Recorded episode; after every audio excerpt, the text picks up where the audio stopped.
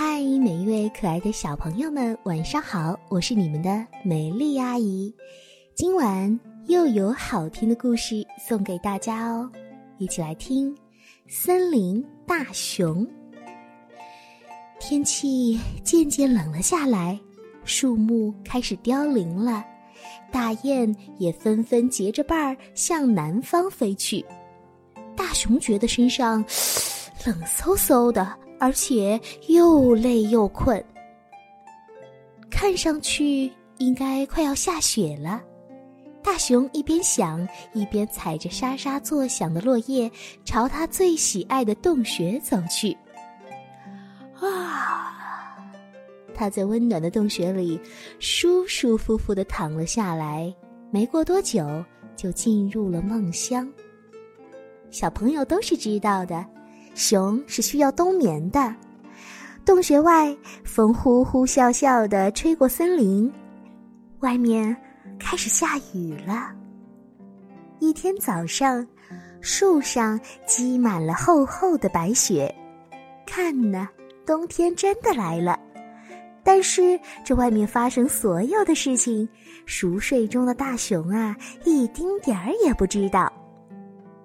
忽然有一天。人类来到了森林里，他们带着图纸还有工具，把周围的树全部砍掉，一棵一棵又一棵。大卡车呢，载着一群大汉开进这片荒野，他们借助起重机等等各种机器，在森林中间建立一座工厂，地面冻得比石头还要硬。连重型挖掘机也没有深挖下去工作。过了一阵子，冬天来了，在深深的洞穴里沉睡了一个冬天的大熊终于醒了。睡了那么久，想要爬起来还真的不容易。你们知道，大熊现在睡着的位置正在工厂的正下方。如果大熊发现自己的森林变成这副模样，一定会吓坏了吧？大熊连打了好几个哈欠，缓缓地向洞口爬了出去。哎呀，外面的光线太强烈了，这光线刺得大熊睁不开眼睛。大熊心里纳闷了：嗯，难道我还在做梦吗？使劲儿的揉了揉眼睛之后，他抬头看看外面的世界。天哪，这是怎么一回事儿？大熊吃惊的打量着眼前的工厂，半天没有回过神来。就在这个时候，工厂的管理员跑了过来：“嘿，说你呢，快去干活！”大熊吓了一大跳：“呃，对，对不起啊。”可是我是一只熊哎，嘿，一只熊，你别逗了，你就是一个肮脏的大懒虫罢了。去干活去！管理员气呼呼的押着大熊去见了人事主任。大熊很礼貌的向主任鞠了一躬：“呃，你好，我是一只熊，呃，相信你已经看出来了。”可是人事主任咆哮着说。我看到什么了？啊，我看到什么是我的事，而且我可以告诉你，我没有看到什么熊，我只看到一个肮脏的、不刮胡子的大懒虫。嗯，像你这种人真是没有办法。走走走，跟我到副厂长那儿。副厂长早就听说了大熊的事儿，他简直生气极了。当大熊走进办公室的时候，副厂长正坐在办公桌旁和厂长通电话呢。他说：“呃，厂长，我们这儿有个特别懒惰的工人，太不像话了，竟然把自己打扮成一副熊的模样，嘿，嘿，还非要说自己是熊。我知道您的时间十分宝贵，那厂长先生，可是这个不刮胡子的大懒虫，您必须亲自见一见才行啊。”好吧，厂长终于愿意抽出一点时间，上上下下打量了大熊一下。他没有尖叫，也没有咆哮，只是从报纸后面抬头看了一眼，说了句：“哼，肮脏的家伙！厂长决定带大熊去见一见董事长才行。董事长呢，早就听说这个消息了，早早的就已经在等待了。董事长是工厂里权力最大、赚钱最多的人，办公室当然也是最大的啦。可是他没什么事儿可做，无聊的很。董事长静静的听着大熊讲述自己的经历，因为他有大把大把的时间，很乐意有这种事情消遣。当大熊走到董事长办公室的时候，发现他的客厅里有一张熊皮垫子啊！哦天哪，会不会是真的熊皮呢？大熊怀着特别忐忑的心，和董事长说了自己的经历。董事长点点头说：“哦，这么说，原来您真是一头熊啊！”大熊舒了一口气。哦，终于遇到一个能了解他的人，能够相信他的人了。董事长说：“呃，这个嘛，我们还是得再研究研究。如果你真的是熊，那就证明给我看吧。”大熊不明白了，证明该怎么证明呢？嗯，因为真正的熊只有动物园和马戏团才有。为了证明自己说的有道理，董事长带着大熊去了附近的城市里。那儿有一个动物园，车子开了很久，大熊坐得好难受呀。可是，当动物园的熊看见大熊从车里出来的时候，全都使劲儿的摇着头。他们说。哦，不可能，不可能！他他才不是熊的，真正的熊是不会坐在车里，应该像我们一样待在笼子里呀。其中有一只年迈的黑熊说：“嗯，也可能待在熊圈里。他曾经在熊圈里生活过好多年。”大熊听到大家议论纷纷，怒吼起来：“不，我是熊，一只真正的熊！”董事长笑着说：“哎呦，没想到你可真是固执啊！好吧，那我们就看看到底谁说的对。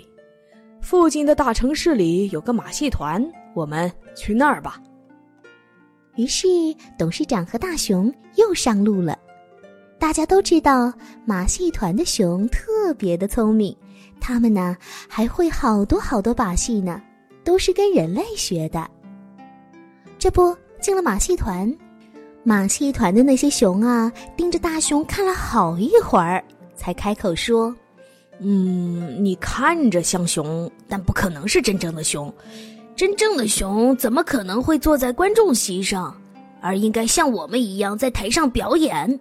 你会跳舞吗？”啊！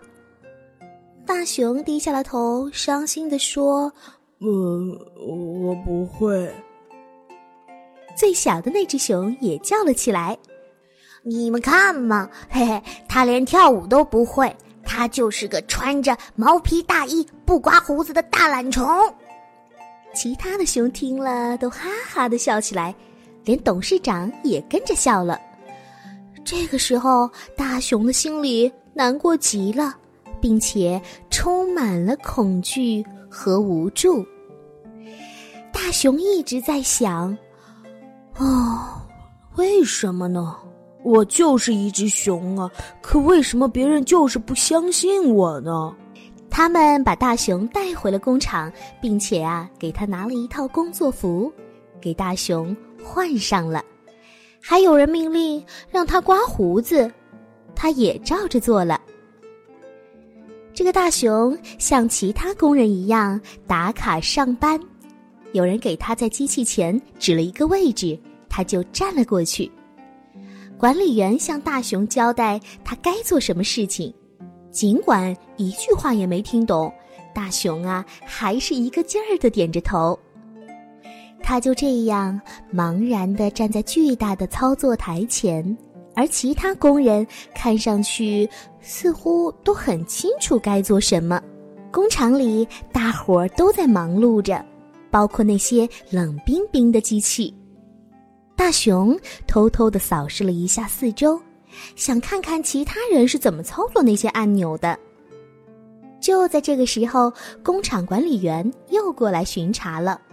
大熊不知所措的随便按下了面前的一个按钮，却什么动静都没有。管理员冲着大熊嚷嚷起来：“嘿，说你呢？你到底想不想干活？”大熊又用力的按了一下那个按钮，机器既没有轰鸣，也没有爆炸，只有一盏红灯亮了又灭了，这表示机器已经开始工作了。就这样，大熊成了这家工厂的一名工人，和其他工人一样，日复一日的站在机器前工作着。四月里，在高高的铁丝网外的草地上，黄水仙伴着春天的气息开了又谢。夏日的酷热晒干了草，八月亮如白昼的夜晚让大熊久久不能入睡。随着雷雨季节的结束，秋天又到了。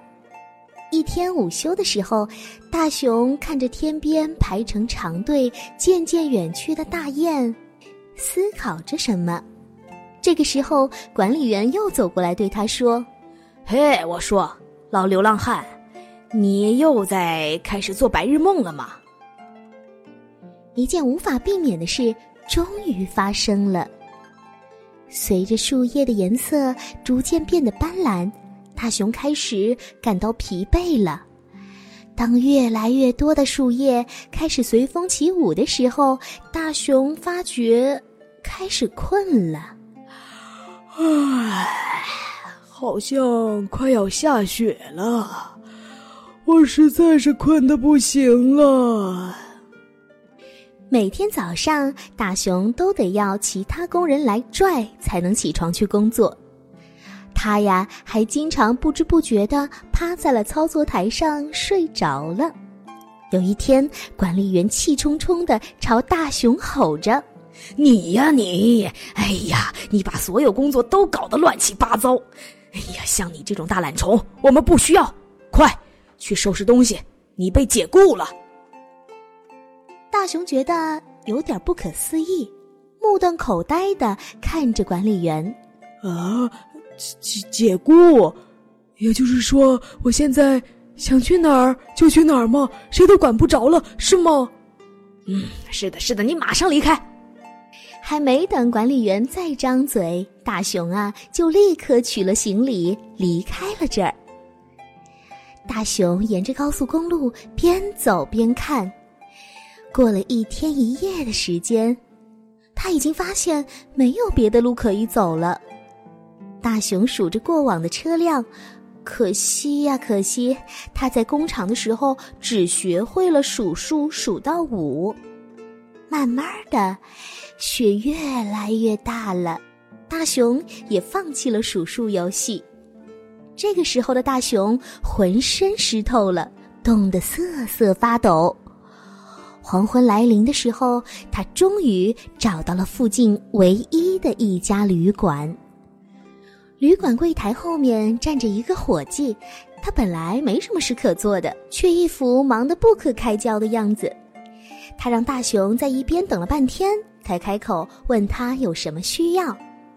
呃，我我很累，我需要一个房间。这个伙计上下打量了大熊一番。哼，一个房间，嘿嘿，我们从来不接待工人，更不要说是一只熊了。大熊不敢相信自己的耳朵，啊，你你说什么？你耳朵不好吗？我说我们从来不接待工人，更别说是一只熊了。我听到您说熊，您是说我是一只熊？这伙计的脸唰的一下变白了。他一把抓起电话，不过这个动作已经很多余了。大熊转过身去，带上大门，走出了旅馆。他踏着积雪，拖着沉重的步子向森林走去。大熊其实不知道自己该去哪儿，他就一直走啊走啊，一直走到了一个洞穴面前。啊，要是不是这么累的话，我真得从头到尾好好想一想，究竟发生了什么。大熊坐在洞口，忍不住的直打哈欠。唉，唉，我得好好想想，现在该做什么了。他就这么坐了很久很久，望着天空直发呆，听着风在树木间呼呼的吹过，不知不觉，雪花盖满了他的全身。大熊想：“嗯，我肯定是忘了什么重要的事情。嗯，到底是什么事情呢？到底是什么事情呢？”